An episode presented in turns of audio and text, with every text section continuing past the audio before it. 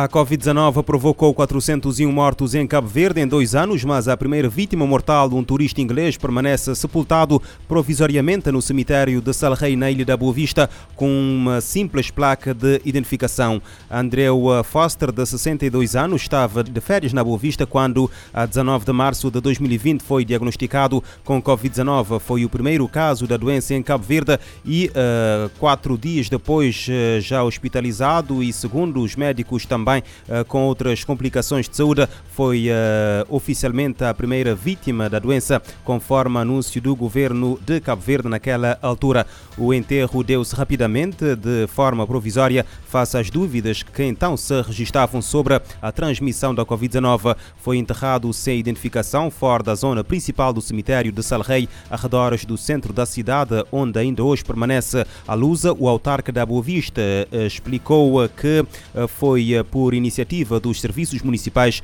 que gerem o cemitério, que recentemente foi colocada a identificação na campa do cidadão inglês que permanecia praticamente incógnita até então. Eh, segundo o presidente da Câmara Municipal da Boa Vista, a família ainda não contactou a autarquia local para saber da sepultura nem dos eh, preparativos com as ossadas e outras coisas que podem acontecer. Sobre o inglês, pouco se sabe na Boa Vista, além da data de nascimento, 12 de março de 1958, inscrito agora na sepultura, eh, sendo um dos quatro que, eh, desde o início da pandemia, morreu de Covid-19 na ilha, entre mais de 1.300 infectados com a doença localmente e pelo menos 44 migrantes subsaarianos, incluindo mulheres e bebés, morreram afogados na sexta-feira no Oceano Atlântico, perto da cidade costeira de uh, Tarfaia, no sul de Marrocos, quando tentavam chegar às Canárias. A porta-voz do Grupo de Defesa dos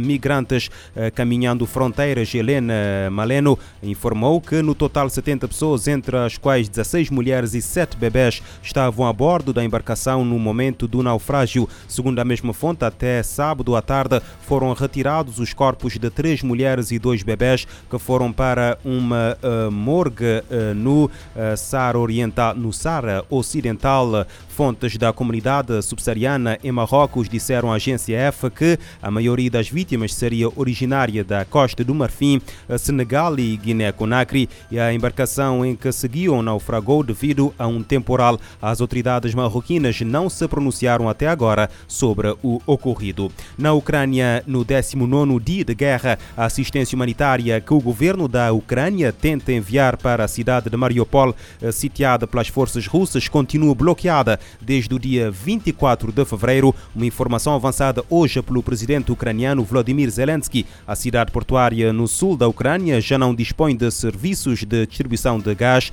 eletricidade e a falta de água, alimentos e medicamentos. Num vídeo divulgado hoje pela Interfax Ucrânia, Zelensky afirma que as tentativas para entregar ajuda humanitária a Mariupol eh, vão manter-se até que se possa prestar apoio à população civil. De acordo com Zelensky, até o momento funcionaram mais de 10 corredores humanitários em todo o país. O chefe de Estado, na mesma gravação, destaca os corredores humanitários que se mantêm operacionais em Kiev e Lugansk.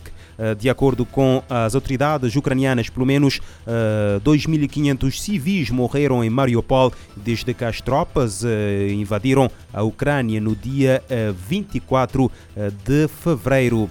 E um jornalista ucraniano, uh, um jornalista americano, aliás, foi morto e outro ficou ferido este domingo na cidade de Irpin, onde forças ucranianas lutam contra o avanço dos soldados russos. Uh, uma confirmação feita pelo chefe da polícia de Kiev. De acordo com a imprensa britânica, o repórter especializado em vídeo tinha 51 anos e foi baleado pelas tropas russas que abriram fogo contra o carro onde seguia. Outro jornalista que estaria a acompanhá-lo ficou ferido e foi transportado para o hospital. A ONG Repórteres Sem Fronteiras já pediu uma investigação para esclarecer as circunstâncias desta morte. Especialistas das Nações Unidas estão alarmados com a repressão e censura na Rússia. O país aprovou uma lei punitiva contra aquilo que chama de notícias falsas de guerra, eh, com eh, pena de eh, prisão. Os relatores da ONU afirmam que a lei é um passo drástico contra a liberdade de expressão e pedem responsabilização por violações e abusos do direito à informação. A recente adoção pela Rússia de uma lei punitiva contra notícias falsas de guerra é um movimento alarmante do governo para silenciar e vendar uma população inteira. É o que afirmam relatores especiais em direitos humanos da ONU. Os especialistas independentes nomeados pelo Conselho de Direitos Humanos afirmam que, enquanto o governo russo alega que o objetivo da nova legislação é proteger a verdade, na realidade, a lei coloca o país em um apagão de informações sobre a guerra. As autoridades russas destacam a ação contra a Ucrânia como operação militar especial.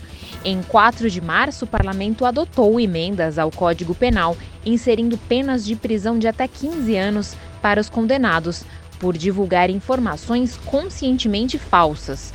Segundo os especialistas, a Rússia estaria incentivando a desinformação.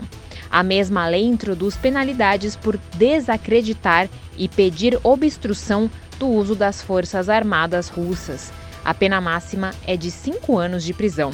Para os relatores, essa lei é mais um passo drástico em uma longa série de medidas ao longo dos anos, restringindo a liberdade de expressão e a liberdade de mídia e reduzindo ainda mais o espaço cívico na Federação Russa. Da ONU News em Nova York, Mayra Lopes. Os especialistas independentes da ONU alertam que a nova lei na Rússia coloca o país num apagão de informações sobre a guerra. O ciclone Gomba provocou 11 mortos na província de Nampula, no norte de Moçambique. O anúncio foi feito ontem pelo governador da província, Manuel Rodrigues. A tempestade tropical Gomba atingiu a costa moçambicana na madrugada de sexta-feira com chuva torrencial e ventos de 165 km por hora, com rajadas eh, superiores a 200 km hora. A reportagem é de Orfeu Lisboa, em Maputo. O governador da província de Nampula efetuou visitas a alguns distritos afetados pelo ciclone tropical Gombe na sexta-feira e revela os últimos desenvolvimentos. O distrito de Munapo já contabiliza e lamentamos do mais um óbito, portanto fica com dois. O distrito de Angoche, cinco. O distrito de Nampula, 2 e o distrito da Ilha de Moçambique, igualmente, lamentamos a perda de dois concidadãos nossos. Portanto, são 11 óbitos a nível da província de Nampula por conta da passagem do ciclone Gomes. E porque a chuva continua a cair, Manuel Rodrigues revela as dificuldades em aceder a algumas zonas. Neste momento, o que mais nos preocupa, de facto, é não sabermos qual é a situação da população do distrito de Mojinqual, Liupo, porque estão ali no meio, sediados praticamente. Os efeitos do ciclone tropical Gomba, que já enfraqueceu, segundo o Instituto Nacional de Meteorologia, continuam a influenciar o estado do tempo e a desalojar centenas de famílias. São vários os feridos reportados nas províncias de Nampula e Zambésia. 16 dos 23 distritos da província de Nampula continuam as escuras de Maputo para a RFI, Orfeu, Lisboa. A Organização Internacional das Migrações estima que 115 mil pessoas foram afetadas pela passagem do ciclone Gomba em Moçambique. Cerca de 60% da população atingida serão crianças. Nos últimos anos, Moçambique foi atingida por ciclones Idai e Kenneth, que fizeram centenas de mortos e deixaram 2 eh, milhões e meio de pessoas a precisar de ajuda humanitária. A Arábia Saudita executou este, este sábado 81 homens por terrorismo e crimes contra crenças eh, desviantes. Desde 1980 que não eram executadas tantas pessoas num só dia. Nesta execução em massa morreram sete cidadãos do Iêmen. Em comunicado, o governo saudita revela ainda que entre os crimes alegadamente cometidos estão uh, os de uh, jurar lealdade a organizações terroristas estrangeiras como o Estado Islâmico, Al-Qaeda e os uh, Houthis.